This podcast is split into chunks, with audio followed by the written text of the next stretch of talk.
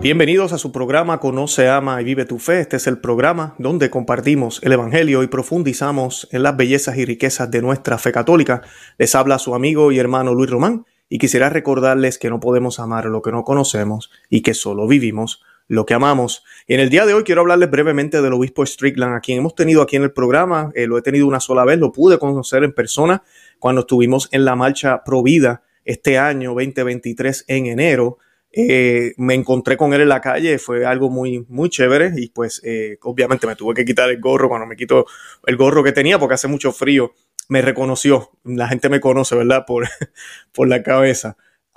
pero fue, fue un encuentro muy bonito y la entrevista que tuvimos fue excelente. Y una de las preguntas que yo le hice a él es exactamente lo que yo voy a estar discutiendo en el día de hoy, por qué él hace lo que él hace. Y aparentemente el Vaticano ya le puso el ojo al obispo Strickland. Por eso les pido hoy este programa que estoy haciendo hoy para pedir oraciones por él, para que el Señor y Nuestra Señora lo protejan, porque obispos como él necesitamos aún más, igual que el obispo Schneider y otros, quienes estaban hablando la sana doctrina y la verdad. Y pues yo quiero que hagamos este Ave María que vamos a hacer ahora, lo vamos a rezar por el obispo Strickland y les explico ahora rapidito por qué eh, está sucediendo esta persecución o va a suceder o está en, cuajándose la cosa y de dónde viene esta información. Y esta oración la hacemos in nomine Patris et Filii Spiritus Santi. Amén. Ave María, gracia plena, Dominus tecum, benedicta tui mulieribus benedictus frutus ventris tui, Iesus. Santa María, Mater Dei, ora pro nobis peccatoribus, nunc et hora mortis nostre. Amén. In nomine Patris et Filii Spiritus Santi. Amén. Bendito sea Dios. Bueno, y esta información la estoy leyendo hoy de, ayer les leí de así prensa, les leo de Info Vaticana ellos eh, tienen aquí un, comentario porque pues han sucedido unas cosas que apuntan a lo que les estoy diciendo en el día de hoy. Dice el obispo eh, Joseph X. Strickland de la diócesis de Tyler en Estados Unidos es conocido eh, por su fe y por su defensa siempre de la fe católica.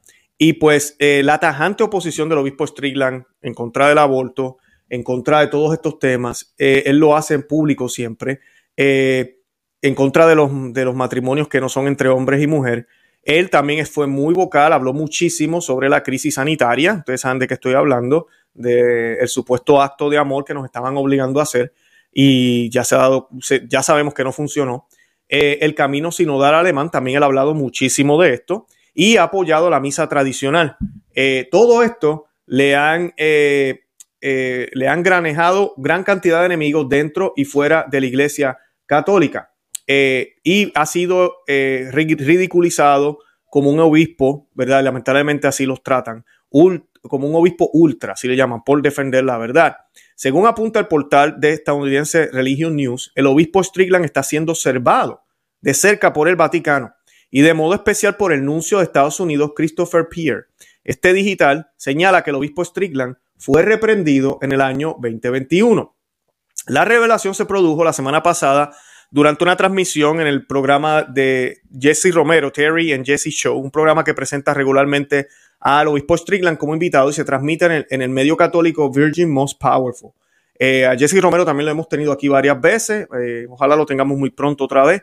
Terry Barber, que es el compañero de, Jesse Romero en el programa, describió una ocasión en la que el nuncio eh, Christopher Pierce supuestamente se acercó al obispo Strickland en una reunión de la Conferencia de Obispos Católicos de Estados Unidos. Según Barber, el nuncio papal sacudió el dedo a Strickland mientras decía, obispo Strickland, lo estamos observando, deje de hablar sobre el depósito de la fe. Esto es increíble.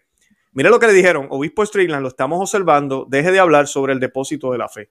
Los mismos que deberían estar promoviendo el depósito de la fe. Hace poco celebramos la, la fiesta de la ascensión del Señor, la solemnidad. Y se nos olvida ese envío que nos dio el, Señor, ¿verdad? E ir a todas las naciones y bautizarlos en el nombre del Padre y del Hijo y del Espíritu Santo.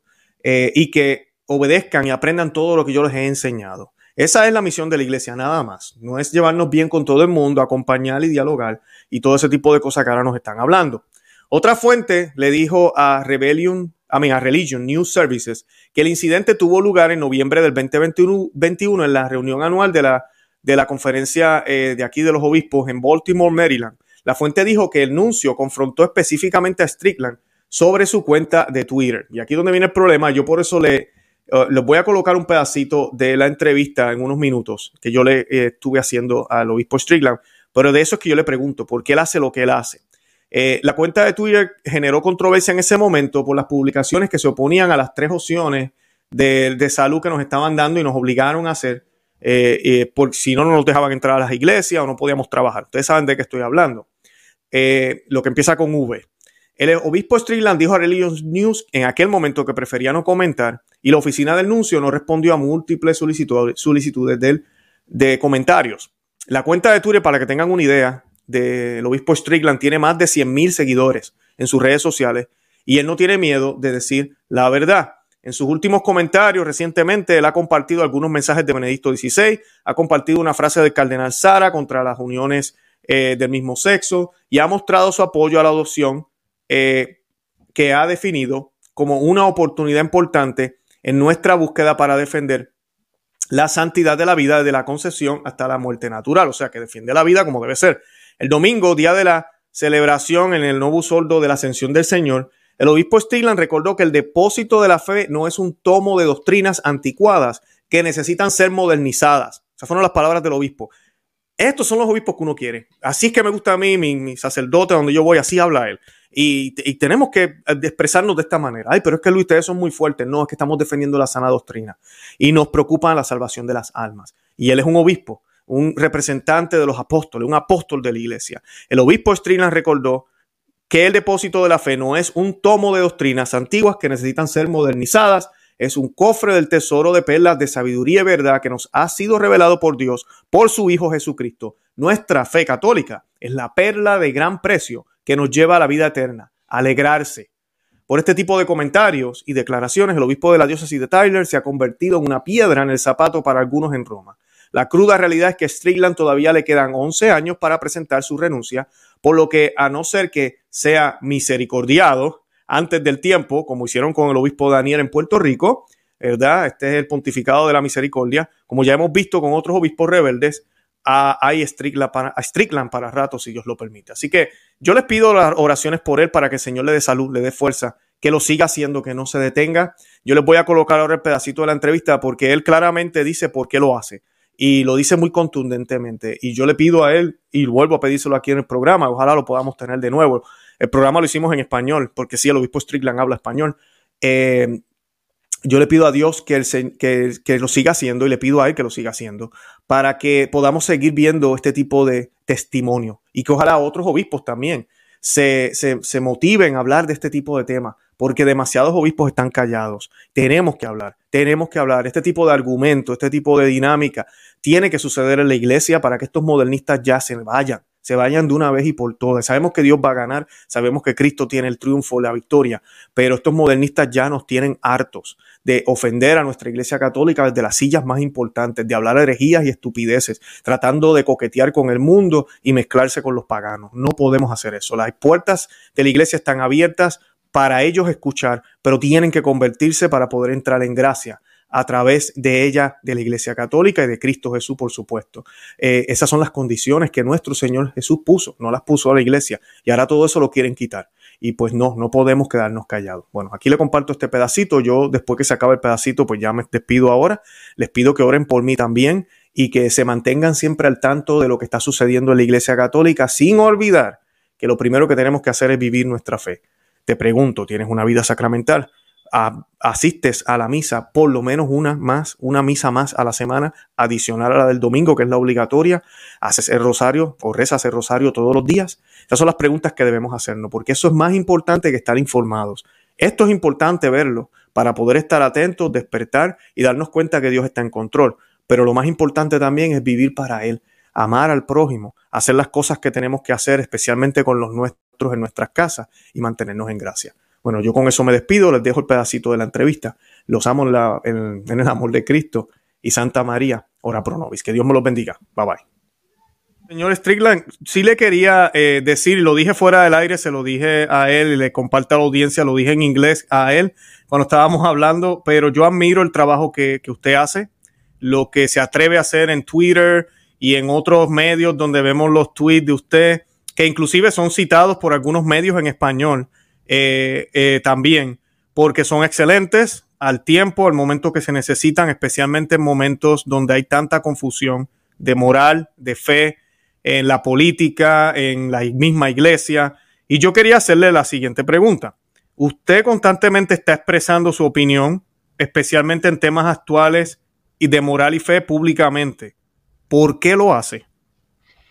Pues en realidad, Luis, espero que no es mi opinión, es la verdad de nuestra fe católica, del Evangelio de Jesucristo. Él es Jesucristo, es la encarnación de la verdad, la palabra de Dios, en, en su encarnación viviendo con nosotros. Espero que estoy compartiendo su verdad, su vida. Si no, corregirme, por favor. Um, pero creo es importante, como en su pregunta, ¿por qué? Porque es mi responsabilidad como obispo, como miembro del cuerpo de Cristo, de la iglesia, pero especialmente es, es muy serio por mi vida esa responsabilidad como obispo. Uh, porque muchas veces cuando estoy celebrando confirmación, muchas veces durante el año, eh, el sacerdote va a introducirme diciendo, oh, tenemos un sucesor de los apóstoles aquí. La responsabilidad de esto es, es grande, es poderoso, es peligroso. Um, y por eso estoy tratando a vivir esa responsabilidad. La verdad de Cristo. ¿Qué pasó con los apóstoles originalmente? Falleció ofreciendo como mártiros. Solamente Juan, el evangelista, solamente él vive por muchos años una vida de ansiedad y finalmente murió como un anciano.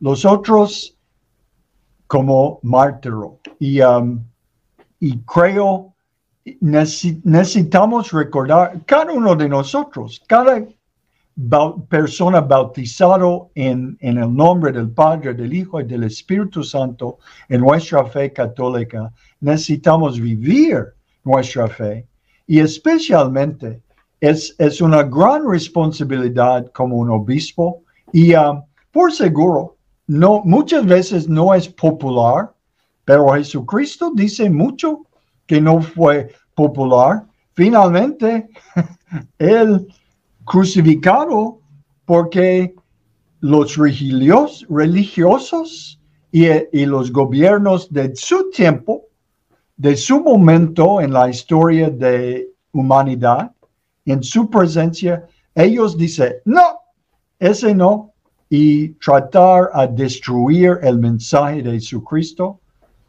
no es posible porque es la verdad. Y la iglesia existe en el poder del sangre de Jesucristo. Necesitamos recordar esa realidad. Los santos, primeramente en la iglesia, eh, hay en, los, um, los santos muchas veces están ofreciendo su vida como mártires o viviendo pero proclamando la verdad que es posible porque tenemos el Hijo de Dios Jesucristo. Esa es mi responsabilidad y la responsabilidad de la iglesia. Excelente, eh, Monseñor, gracias. Eh, yo le pido que no se detenga, que siga, que no se desanime que muchos en el mundo necesitamos pastores como usted. De verdad que le doy las gracias